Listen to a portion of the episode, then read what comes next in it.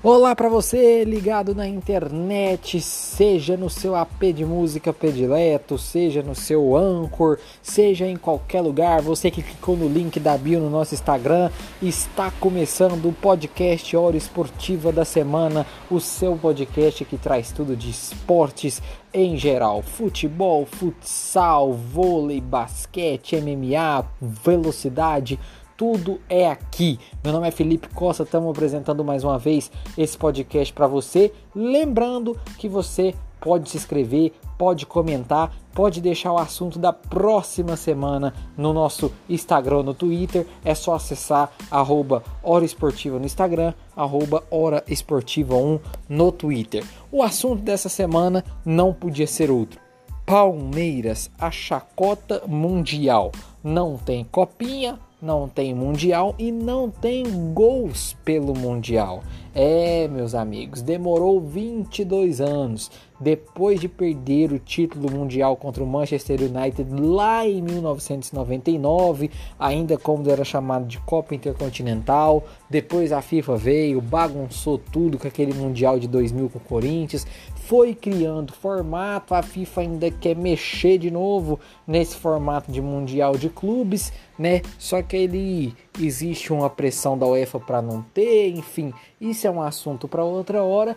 O Palmeiras conseguiu ser campeão da Libertadores no sufoco, né, com um gol achado e foi para o Catar, terra da Copa do Mundo de 2022, jogar o Mundial. É, o Palmeiras, gente, simplesmente não conseguiu fazer nada no Mundial. O sonho de uma nação alviverde, de uma nação palestrina, de uma nação palmeirense, terminou cedo demais, né? E o que, que a gente pode dizer?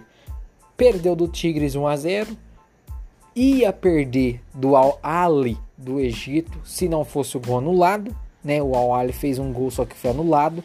Foi para os pênaltis e cobrou pênaltis pifiamente. Rony, Felipe Melo, Luiz Adriano, cobranças de pênalti muito, mas muito, mas muito mal batidas para uma equipe que diz ser campeão da Libertadores e não foi só representar o Brasil, foi representar o continente sul-americano. Mas a vergonha do Palmeiras, meus amigos, já vem lá de trás. Nada mais é que o reflexo do ano que o Palmeiras teve. O Palmeiras começou com o Luxemburgo, um projeto totalmente novo, proje projeto, né? Como diria Vanderlei Luxemburgo, fazer o projeto para o Palmeiras ser campeão da Libertadores da América. E aí, né? O Luxemburgo, querendo ou não, é um grande técnico. Eu considero o Luxemburgo um grande técnico. Só que é um técnico hoje em dia que já está meio ultrapassado. E os jogos do Palmeiras eram aqueles jogos de 1 a 0, 2 a 0, 6 a 0, um jogo feio de ver, um jogo difícil de acompanhar. Você não sabia como que era a tática, como era a técnica desse time. Enfim, o Palmeiras foi campeão paulista jogando feio.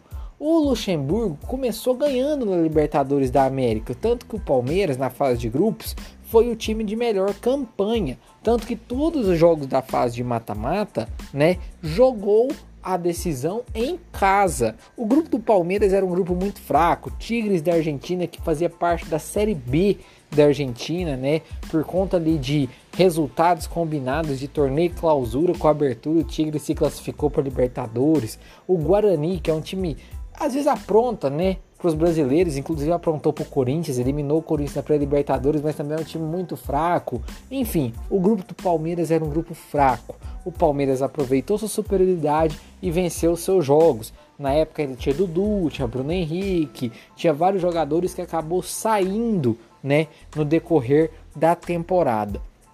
Com a saída desses jogadores, né, o Palmeiras foi caindo de rendimento, porque foi um ano que o Palmeiras não contratou, quis aproveitar a base, contratou muito pouco. A maior contratação da temporada foi o Rony do Atlético Paranaense, que para mim é uma enganação, não rendeu o que podia render, fazia gols adoidados no Atlético Paranaense, mas quando colocou uma camisa de peso não surtiu efeito, e aí, né, o Rony por muitas vezes foi banco.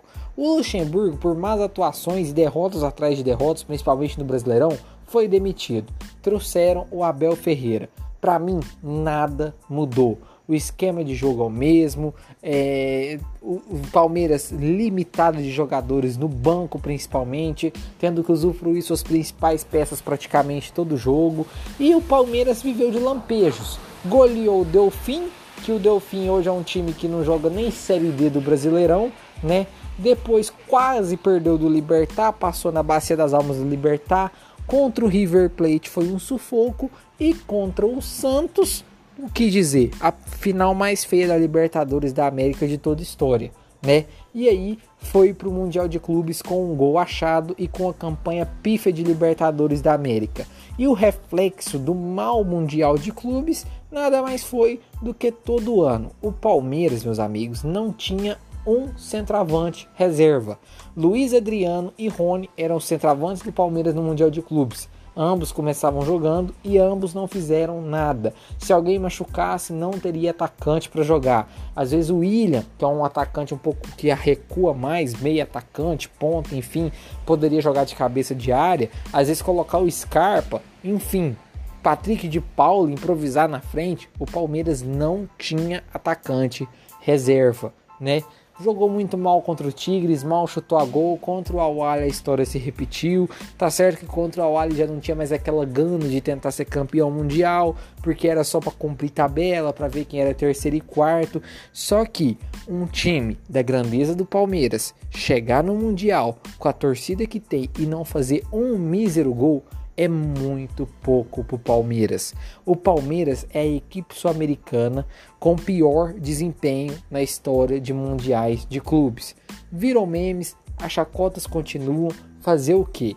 Agora vai ter que tentar reverter, criar um projeto novo.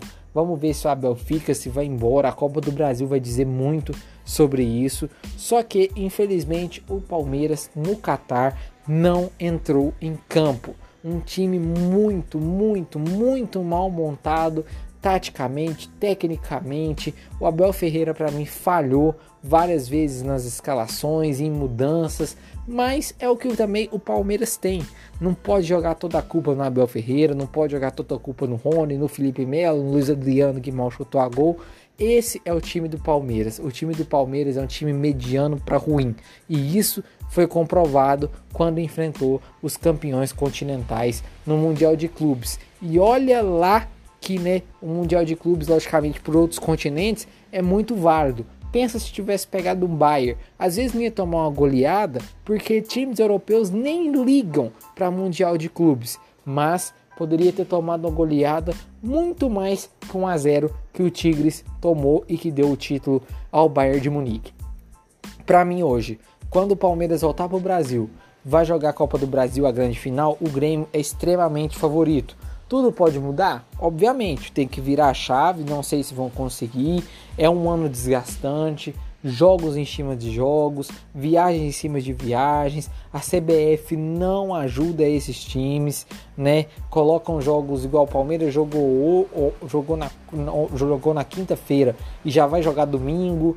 É, antes de viajar para o Catar, teve um jogo na terça para poder jogar no outro domingo, uma viagem de 16 horas. A CBF, que diz tanto querer ajudar seus times, não ajudam, ferra mais o time. Então, tudo isso num ano atípico, né? Que o Mundial era de 2020, Mundial do ano atípico, mas foi feito em 2021, que ainda estamos em um ano atípico. Tudo isso foi muito refletido. Mas infelizmente o Palmeiras, que foi para o Mundial e virou chacota mundial, sendo o principal time, né, o maior time do continente sul-americano, né, a não conseguir fazer um gol e de todo o continente sul-americano com pior campanha, o Palmeiras só refletiu tudo que viveu no seu ano inteiro. Agora é virar a chave e mostrar a sua grandeza, porque o Palmeiras é grande, mas precisa contratar o Abel Ferreira, precisa mudar suas ideologias, porque senão o trabalho não vai dar certo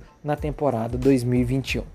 Valeu demais, essa é a minha opinião, espero que vocês gostem. Lembrando, corram lá no Instagram, arroba esportivo, Twitter arroba esportiva 1 e deixem aí o seu dilema, o seu texto, os seus comentários, se curtiram, se não curtiram, se vocês pensam diferente e claro o que vocês querem ouvir na próxima semana. Valeu demais, um bom final de semana para vocês, uma ótima semana e até a próxima. Fui!